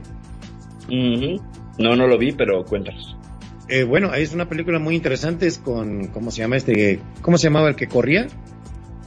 Eh, Flash.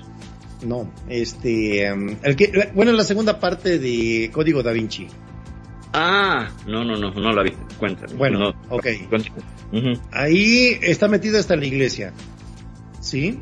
Entonces se roban lo que es la una una, parte de antimateria que fue creada en el CERN y la llevan al Vaticano para destruir toda la iglesia porque supuestamente este son los iluminatos. ¿Sí?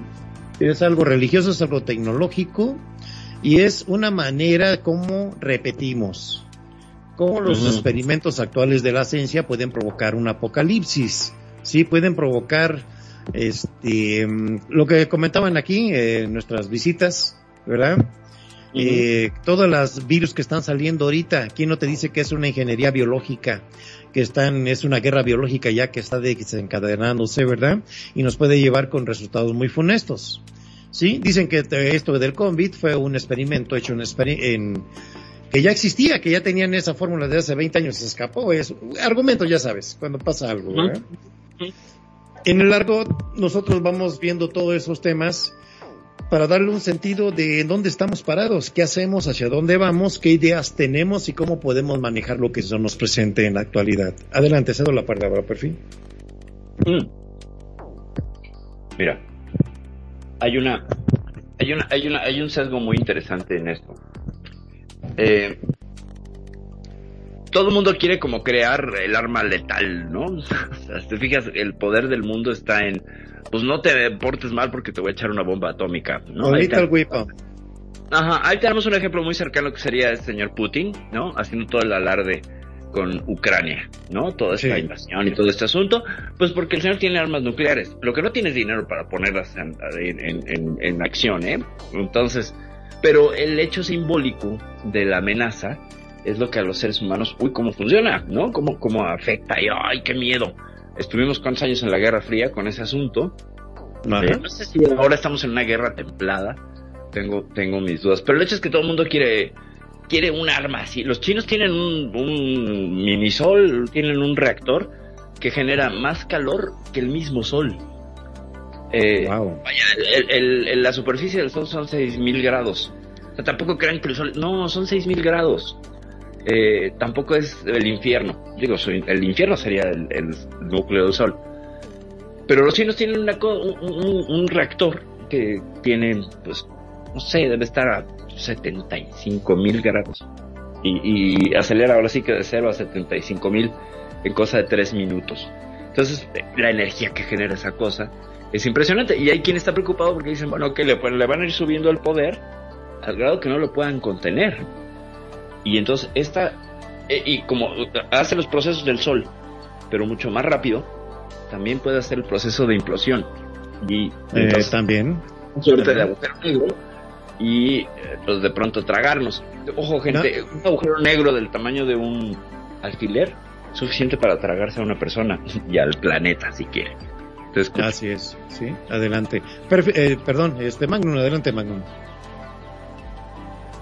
Nunca hay que, des- eh, digamos, nunca hay que desestimar el poder del agujero negro. Solamente eso. digo. Magnum, Mira, Magnum, Oye, vamos mira, a bueno, hacer bueno. lectura del programa porque hace un momento que me cede la palabra el preto, ven que me tardé un segundo en tomar el micrófono porque estaba yo comiendo una banana en RL, entonces iba a decir es que no pude hablar porque tenía un plátano en la boca, pero y me lo guardé, pero sale Magnum con esta cosa del agujero negro y ya empezó el desorden, qué barbaridad. Pero eh, no estoy diciendo, justamente Oye, vos a ver, dijiste vamos que, a calmar, perdón, vamos a ustedes son los mal pensados, ustedes son los mal pensados. Convengamos que, a ver, eh, acaban de decir que un grano, o sea, un agujero negro del tamaño de la cabeza de un alfiler, no solamente que puede tragarse una persona, que sino acabar con el mundo. ¿no? Acuérdate del caballo de Troya, ¿por qué Y fue? bueno, ¿eh? ¿ves? Eh, eh, entonces, ¿por qué piensan que yo digo que no hay que desestimar el poder del agujero negro? Ustedes piensan cualquier cosa, muchachos. Orden, por favor. Orden, ok. Bueno, ok. Sigue, retomando. En este aspecto, en todas las profecías de las que hemos hablado, a ver, se nos ha pasado un tema que no lo he tocado a propósito porque vamos a hacer un programa especial. ¿Sí? El gran profeta Nostradamus. ¿Qué nos pueden decir de él?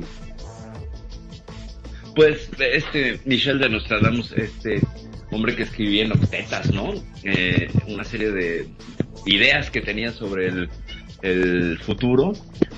Se le atribuye, se le atribuye que, que por ahí vaticinó la Segunda Guerra Mundial, ¿no? Por ahí eh, de sus más eh, célebres profecías realizadas. Pero pues tiene otras profecías que van un poco más allá de los fin de los tiempos, ¿no? También está esta señora Babayaga, que esa sí me da miedo. No sé si la ubican, es una búlgara que sí se avienta unas profecías, de hecho dice que va a haber una gran destrucción, pero también tiene profecías para el año 5200, gente. Entonces, Wow. No, pues ya ni para qué nos preocupamos. la, la verdad es que estoy soy Babayaga Team, la neta, porque ella dice- Acuérdense, acuérdense de la pro- del 21 de ¿De, de, de, de qué era? ¿21 de diciembre de 2012? Ah, sí, la profecía maya, ¿no? También. Profecía es- maya, exacto. Sí, sí, sí, sí, sí, hasta una película hubo, ¿no? El 2012. Eh, 2012, exacto, exacto, donde se movió el centro gravitacional de la Tierra, los polos magnéticos y causaron destrucción. Eh, Pero eso está pasando, ¿eh? Nuestro- Eso sí, eso no está lejos. se está eso no está moviendo. lejos. No es como dice la película. O sea, nuestro centro magnético va a cambiar y lo que el gran desastre es que todo nuestro sistema de GPS, de geolocalización, internet, etcétera, está basado en el punto exacto en el que nuestro centro magnético está ahorita. Pero en unos es que eso ya empezó, gente. Eso ya empezó. En unos 150 años estará mucho más al sur y habrá que recalibrar, o en el proceso de, de- de ese tiempo, hay que recalibrar todo nuestro sistema de comunicaciones porque está basado a ese, a ese norte magnético. Entonces ya cambió y está cambiando y eso hace la Tierra todo el tiempo. eh, hay indicios de que rotan los, los polos magnéticos. Y sí, tan solo, lo- perdón que le interrumpa, hubo un estudio que hicieron, me llamó mucho la atención, mm, de las pirámides de Egipto y de la Efigie. Ajá. Sí. Eh, hicieron una retrospectiva eh, en años de la constelación de Leo. Supuestamente la efigie estaba dedicada exactamente a alinearla con lo que era la constelación de Leo. Y dio un, un dataje hacia atrás como de 150 mil años. Ok. 150 mil años y aquí están diciendo que tenemos 20, 30 mil atrás, 150 mil. Y eh, te nombro, has oído de la ciudad de allá por Vietnam, de Angkor. De Angkor y Nang Madol. Ujú, Sí, sí, he ah, ok. escuchado. Ahí esta ciudad, esta ciudad está dedicada al dragón. Todo es este, representaciones del dragón. Entonces también que eh, a la figura efigie principal que tienen de dragón ahí en, en Angkor hicieron la misma retrospectiva dirigiendo la cabeza del dragón hacia la constelación del dragón y cuántos años crees que da 150 mil. O sea, ese registro de que entonces la humanidad tiene más tiempo del que más nos habíamos- más tiempo del que imaginamos sí es una datación y como siempre imagínense si tan viejos somos tan vie- y ha habido gente pensante eh, ha habido gente que ha construido a nivel ingeniería impresionante eh, ellos han de haber tenido también su religión, ¿verdad?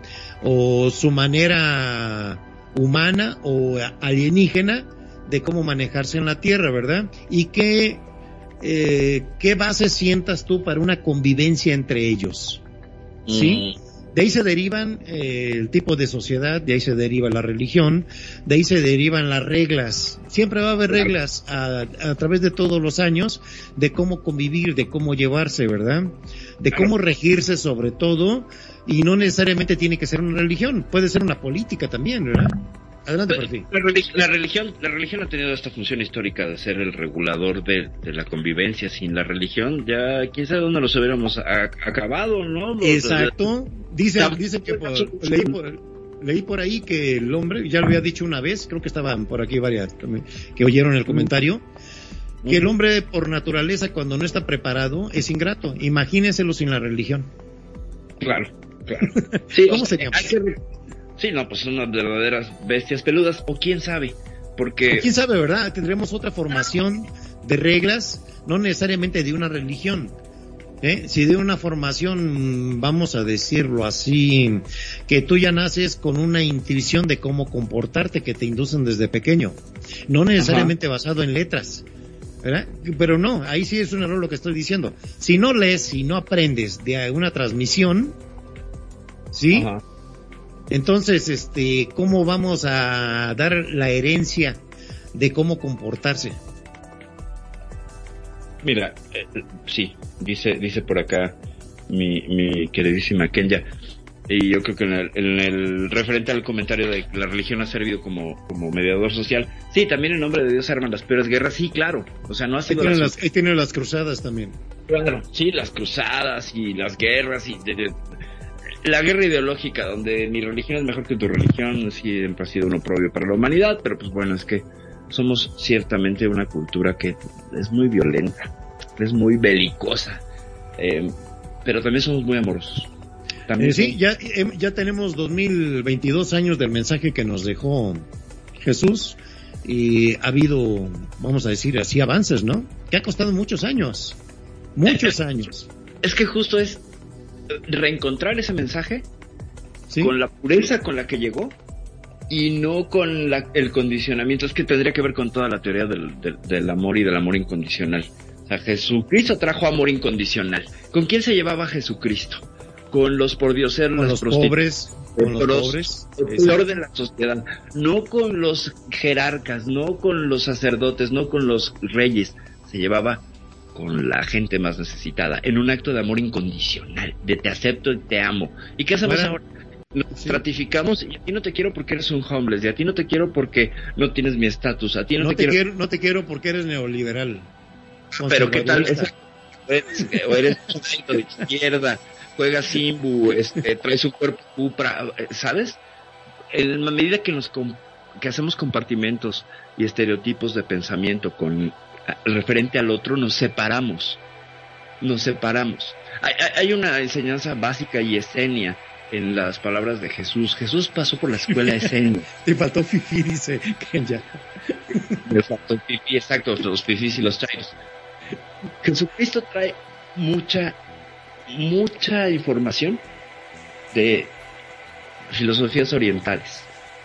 Eh, sí, Y lo que, lo que hace es, lo que hace grande a su figura es que la, la sincretiza y la entrega, la entrega con, una naturalidad impresionante en una cuestión de amor. Y entonces las iglesias, la iglesia católica lo ha convertido en una cuestión de política, en una cuestión de control, en una cuestión de terror.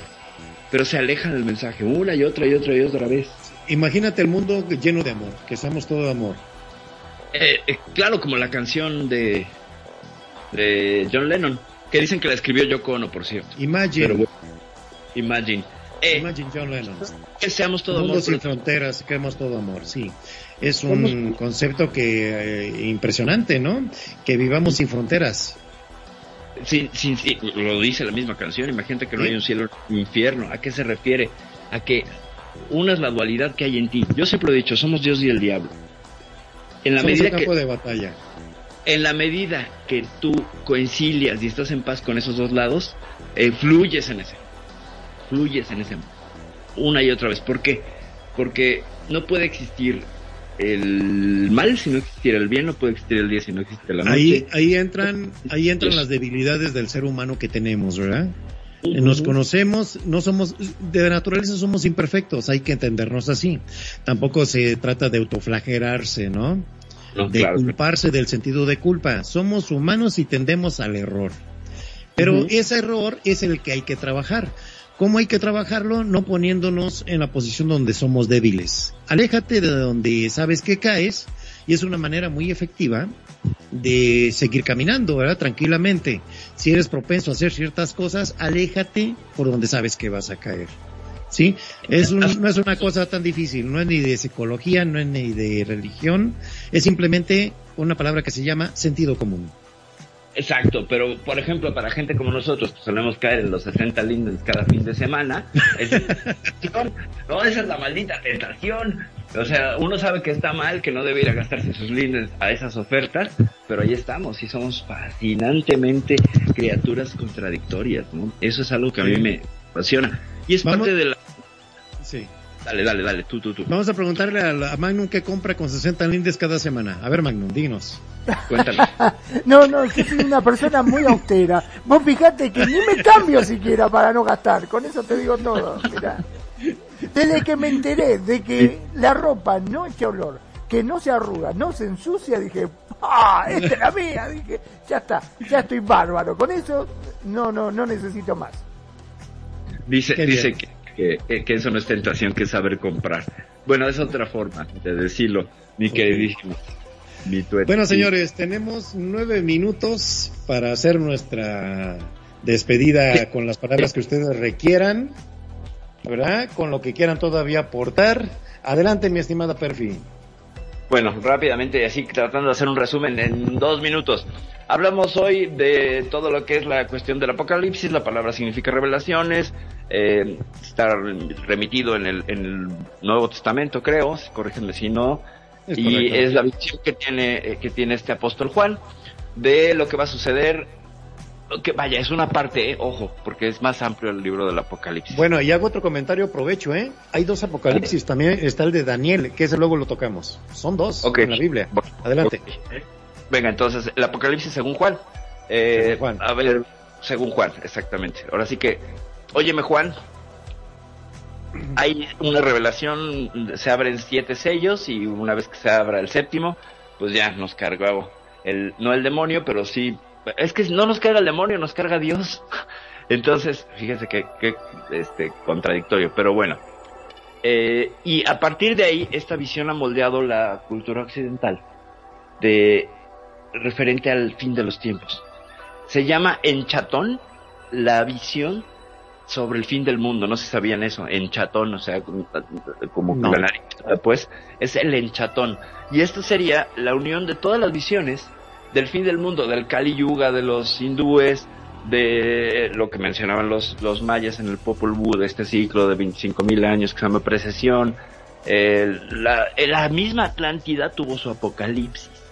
O sea, la ¿Ah, sí? versión de Atlántida, cuando se hunde la Atlántida, pues es el apocalipsis para ellos, porque se acaba, se acaba el mundo y se supone que salen siete sabios que sobreviven de la, la Atlántida y entonces pue- pueblan, poblan el mundo y por eso las ideas de las religiones se parecen tanto porque tienen una misma madre que sería la, la Atlántida.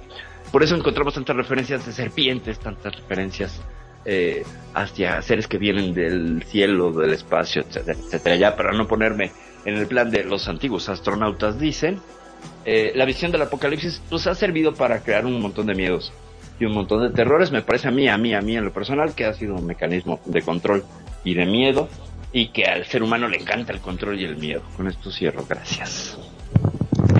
Adelante, mi estimado Magnum. Bueno, por mi parte yo voy a decir de que la verdad eh, se ha hablado mucho de los apocalipsis, se ha dicho eh, muchas cosas, puedes, sin importar qué religión este, tengas, yo creo que acá lo importante es portarse bien. Si vos haces las cosas bien y si sos bueno de corazón, yo creo que las cosas tan mal no te van a ir. Y si no, ya sabes, te agarrás de la cola del primer cometa que vea pasar, por las dudas. Mi nombre es Magnum Dacun, transmitiendo en vivo y en directo desde Mar del Plata, República Argentina. Eh, no es que sea tacaño, ¿eh? no, no, no, soy austero. Se lo digo a Kenya que siempre me decía, eso es ser tacaño. Dice, no, no, no, soy austero. Sean felices, el resto son solo consecuencias. Preto. Muchas gracias amigos eh, y les doy las gracias aquí a las visitas que tuvimos hoy en, en el staff. Muchas gracias Druna, muchas gracias Kenya, muchas gracias Nayad. Ha sido un placer que nos visiten y a todos nuestros radioescuchas. Un saludo de parte de todo el staff de Cuscus, de mi estimada Perfi, mi estimado Magnum y su servidor, Pretoriano Chrome. Les dice, nos vemos el próximo viernes en nuestro siguiente programa. Muchas gracias. Hasta la próxima.